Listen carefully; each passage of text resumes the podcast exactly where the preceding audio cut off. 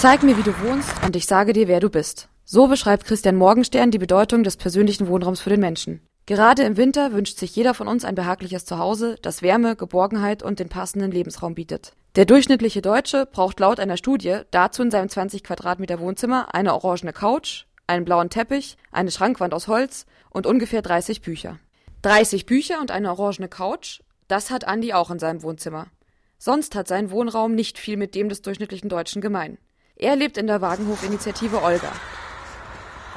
Olga, das steht für ohne Lenkrad geht's auch und spielt auf die Wägen an, deren Lenkräder nicht mehr zum Fahren benötigt werden.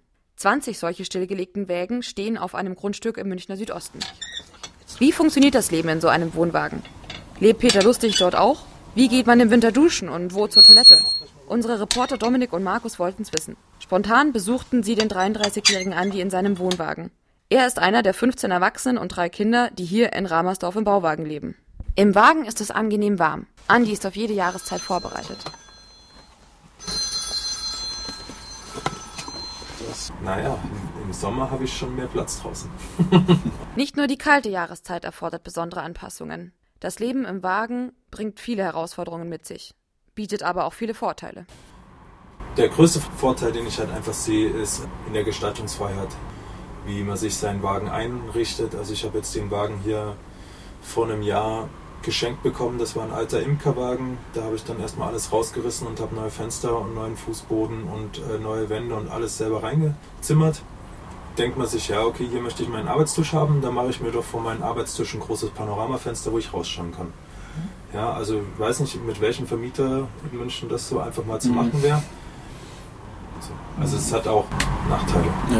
im Gegensatz zum Wohnung, in der Wohnung wohnen. Also bei uns kann man keinen Wasserhahn aufmachen, es kommt fließend Wasser oder man muss sich auch erstmal schauen, woher kriegt man den Strom irgendwie so. Da musst du äh, dir einen Baukasten mit Stromverteiler holen oder halt dich hier um Solarpanels bemühen. Komplett autark sind die vermeintlich freien Bewohner aber nicht.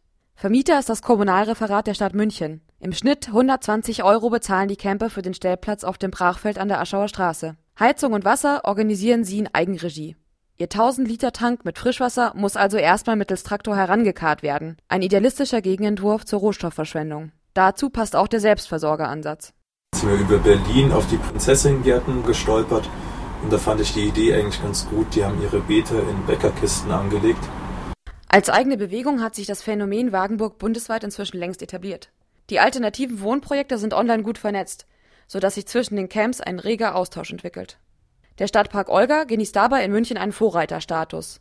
Bisher ist er die einzige offizielle Wagenburg in der Landeshauptstadt.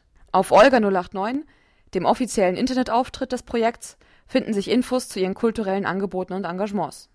Einmal im Monat momentan, weil Winter ist, haben wir so ein Platzcafé, wo jeder vorbeikommen kann. Da gibt es halt dann Essen gegen Spende und Getränke auf Spendenbasis.